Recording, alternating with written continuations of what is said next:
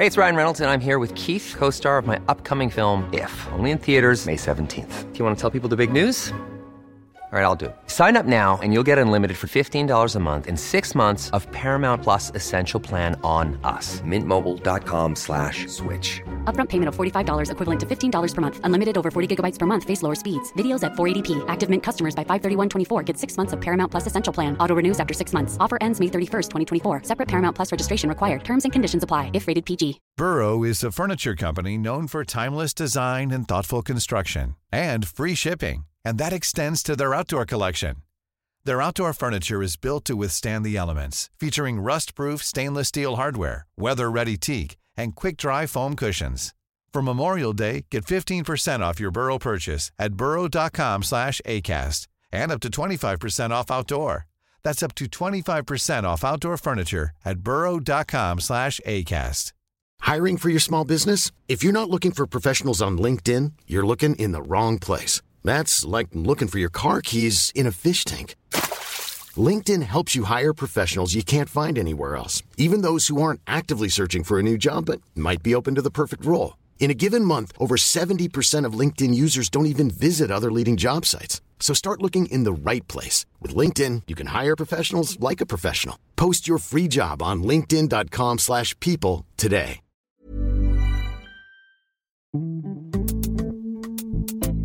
Bonjour et bienvenue sur La politique en mieux. Et pour ce premier épisode et ce premier édito, je voulais revenir avec vous sur un scandale d'il y a quelques semaines qui aurait dû bien plus marquer l'actualité s'il n'avait pas été retrouvé coincé entre la finale de la Coupe du Monde et les fêtes de fin d'année. Pendant que Macron allait à Doha lourdement réconforter l'équipe de France de ne pas avoir arrêté un seul tir au but en un quart de siècle, les polices belges, italiennes et grecques confirmaient que ce même pays organisateur avait payé des élus du Parlement européen pour défendre ses intérêts auprès de nos institutions. Un petit rappel des faits s'impose vu comme le sujet avait été traité rapidement dans les médias.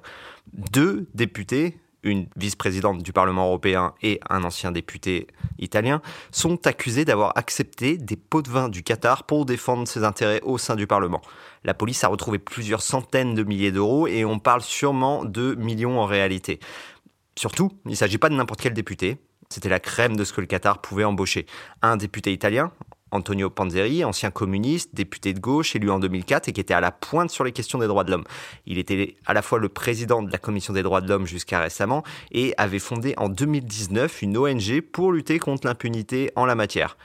Mais surtout, l'actrice principale de cette affaire, Eva Kaili, qui est une eurodéputée grecque, socialiste et qui était jusqu'alors une des vice-présidentes du Parlement. Il y a aussi son compagnon et assistant parlementaire qui est mouillé dans l'affaire. C'est un couple goal digne de Jeffrey Epstein et Ghislaine Maxwell. Mais surtout, au-delà en fait d'être des personnes qui partagent leur compas moral avec Cahuzac, pour réussir à soutenir sans trembler devant le Parlement comme elle l'a fait que le Qatar était une référence en matière de droit du travail, il y a des conclusions un peu plus générales à tirer de cette affaire et des conclusions qu'on n'a pas retrouvées globalement dans les médias. En réalité, le problème de cette affaire est qu'elle est au moins pour le moment traité sous l'angle du fait divers.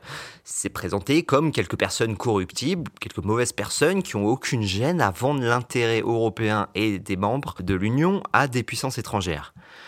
Mais s'il existe une conclusion à tirer sur l'Homo sapiens depuis qu'il est sapiens, et selon moi, c'est que les hommes sont toujours les mêmes, c'est les institutions qui les changent. Et de tels comportements appellent donc à s'interroger sur nos institutions, pas seulement sur les personnes qui ont commis ces actes. On pourrait, par exemple, commencer à s'interroger sur la façon dont il est plus facile pour un pays d'influencer la politique européenne quand il lui suffit de profiter d'un seul État membre où la corruption est assez répandue et facile, comme la Grèce, Malte ou la Croatie, qu'on retrouve dans des classements euh, sur le sujet, comme le CPI, au niveau de pays comme l'Arménie, la Jordanie ou Cuba quand on décide en réalité à 27 de politique comme on le fait à Bruxelles, souvent avec l'unanimité ou la majorité qualifiée des États membres. Quoi de plus simple alors pour une puissance étrangère de passer par un de ces pays et d'imposer aux autres ces conditions? Par exemple, pourquoi ne pas acheter Malte Pourquoi ne pas acheter des élus grecs pour pouvoir imposer à des incorruptibles danois ou finlandais une politique? Et en réalité, ce qui me gêne dans le fait que le Qatar était présenté un petit peu comme une anecdote, c'est que c'est pas anecdotique. En 2016, un rapport du Parlement européen lui-même estimait jusqu'à 6% du PIB de l'Union le coût de la corruption, soit autant que l'évasion fiscale qui, elle, pourtant, focalise bien plus l'attention politique, médiatique et surtout de la population. Pourquoi est-ce qu'une puissance étrangère se refuserait à toucher sa part du gâteau et laisserait cette opportunité aux autres acteurs? Évidemment que l'affaire Eva Kaili n'est qu'un élément de tout ce système de corruption qui nous coûte des fortunes. Mais surtout, pour moi, là où se trouve le vif du sujet et là où se trouve véritablement l'élément principal, c'est que la confiance dans nos institutions, et pas seulement les institutions européennes, aussi les institutions françaises, et dans l'intérêt public et la capacité de nos politiques à défendre cet intérêt, sont tout autant ruinées par des petits arrangements et des conflits d'intérêts à l'ouest que par la corruption et les de billets un peu grossières qu'on peut retrouver dans des pays de l'Est, et comme on peut retrouver dans cette affaire. Aujourd'hui, à Bruxelles, près de 12 000 organisations sont enregistrées comme lobby. Et ça représente environ 25 000 lobbies, soit environ un pour deux fonctionnaires de l'Union. Seul Washington dans le monde arrive à faire pire, ou mieux selon euh, la place qu'on prend, en termes de groupe de pression. Et on ne peut pas dire que les États-Unis soient véritablement une référence en matière de lobbying. Alors certes, il n'y a pas que des entreprises, mais tout de même, les activités business et les cabinets d'avocats représentent à eux deux les deux tiers de tous ces lobbies. Alors certes, ce n'est pas non plus de la corruption stricto sensu, et on peut rétorquer qu'il y a une certaine transparence qui a lieu avec des registres, mais est-ce qu'il est normal tout de même de considérer que la capacité à influencer les décisions publiques est directement corrélée à la quantité d'argent qu'une entreprise est capable d'injecter? On pourra aussi rétorquer que si cela se fait de façon relativement transparente avec un registre, de quelle transparence on parle quand on voit que la Commission européenne, par exemple, demandait à PwC, le grand cabinet d'audit, de siéger au sein d'un groupe d'experts sur les politiques fiscales qu'elle construisait, alors même que ce cabinet d'audit a rangé l'optimisation fiscale de 350 multinationales, ce qui avait été révélé dans les LuxLeaks. C'est pas de la corruption active de la part de Bruxelles. Je veux bien donner le bénéfice du doute aux fonctionnaires bruxellois. Mais c'est au mieux de la naïveté. Et à ce niveau de responsabilité sur la chose publique, personne ne règne innocemment, disait Saint-Just. Quand on parle de l'exercice du pouvoir, la naïveté devient un crime. La commission ne peut pas être innocente de la corruption qui a pu passer par PwC ou qui peut passer par d'autres lobbies aujourd'hui. Par ailleurs, on pourra reprocher à Eva Kaili son manque de finesse, évidemment, avec un flagrant délit, des petites coupures cachées sous le matelas. Mais pourquoi ne pas s'indigner outre mesure des actions de Gerhard Schröder, l'ancien chancelier allemand? Rappel des faits. Gerhard Schröder allait perdre les élections en 2005 face à Angela Merkel à la droite allemande. Dix jours avant ces élections, il décidait de lui-même de signer l'acte de construction du pipeline Nord Stream 1, qui était co-construit avec le géant russe Gazprom. Très bien.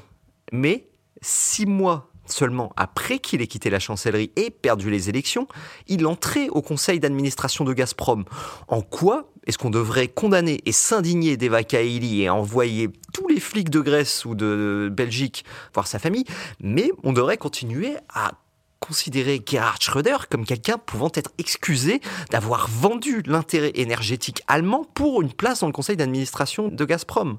Pire, quand l'ancien Premier ministre Jean-Pierre Raffarin devient en 2018 le représentant spécial du ministère des Affaires étrangères chinois et qu'on l'entend saluer, je cite, le leadership puissant de Xi Jinping ou la grande vision du Parti communiste chinois tout en critiquant les objectifs séparatistes du Dalai Lama.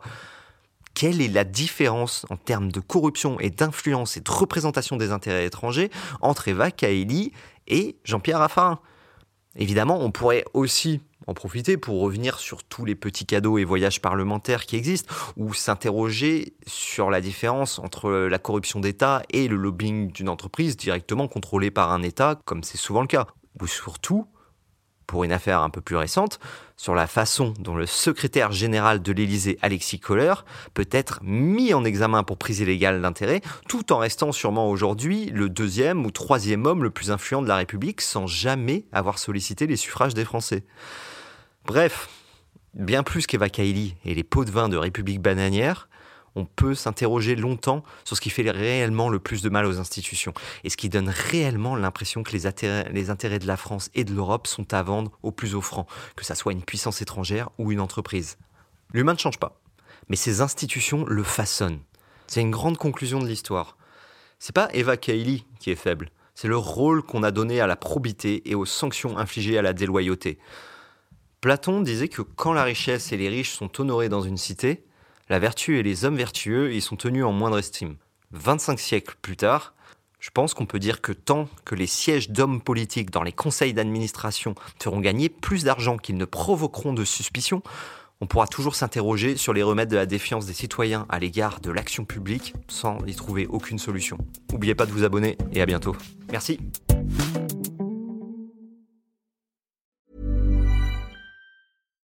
When you make decisions for your company, you look for the no-brainers. And if you have a lot of mailing to do, stamps.com is the ultimate no-brainer. It streamlines your processes to make your business more efficient, which makes you less busy. Mail checks, invoices, legal documents, and everything you need to keep your business running with Stamps.com.